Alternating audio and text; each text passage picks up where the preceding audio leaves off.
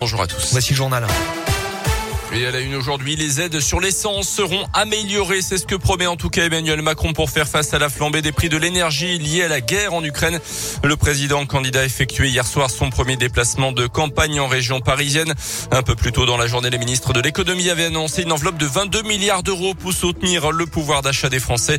Emmanuel Macron qui a d'ailleurs qui a dit euh, qu'il ne participerait à aucun débat avant le premier tour de la présidentielle. Il a expliqué qu'aucun président en fonction ne l'avait fait avant lui. Chez les républicains, on y croit en tout cas dur comme fer malgré les sondages pas forcément favorables ces dernières semaines.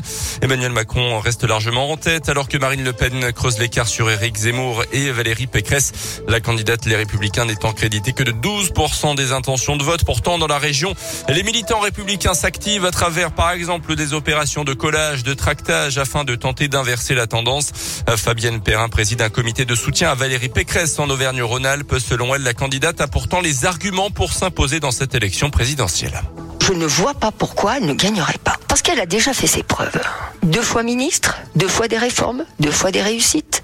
Et elle gouverne la plus grande région de France. Tous les Parisiens, j'ai de la famille à Paris, me disent que elle a fait vraiment énormément. Non, je vois vraiment pas pourquoi elle n'y parviendrait pas. Et surtout, 5 ans de Macron.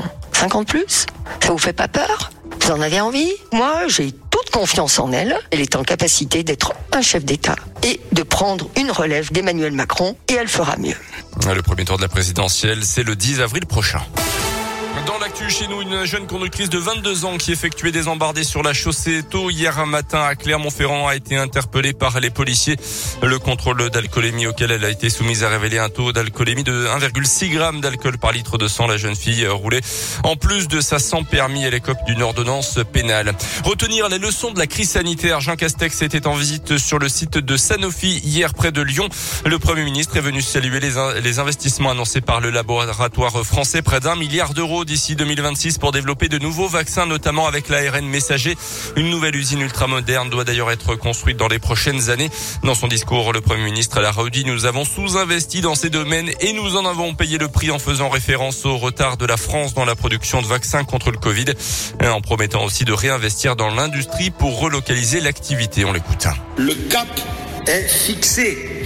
Dans les prochaines années, la France doit retrouver sa place dans le peloton de tête des nations scientifiques du monde et être dans moins de dix ans un leader de la santé, de l'ARN messager et de la lutte contre les maladies émergentes. Avec un objectif précis, dans huit ans, notre pays doit être en état de fabriquer au moins 20 biomédicaments contre, je le disais, 5 aujourd'hui. Le plan santé 2030 présenté l'été dernier prévoit de consacrer 750 millions d'euros à la lutte contre les maladies infectieuses émergentes comme le Covid-19. Toujours plus haut, toujours plus fort, le Suédois Armand Duplantis s'est battu hier son propre record du monde du saut à la perche. L'athlète de 22 ans a franchi une barre à 6 mètres 19 lors du meeting de Belgrade, deux ans après avoir effacé des tablettes le Clermontois Renaud Lavellini. Et c'est 6 mètres 16. La Ligue des champions de foot avec les huitièmes de finale retour ce soir. Deux matchs, Liverpool, Inter Milan et Bayern Munich, Salzbourg avant le choc entre le Real Madrid et le Paris Saint-Germain. Ça sera demain soir. Merci beaucoup Colin, l'actu reviendra tout à l'heure avec vous. Ce sera à 8h30, les titres à 8h20.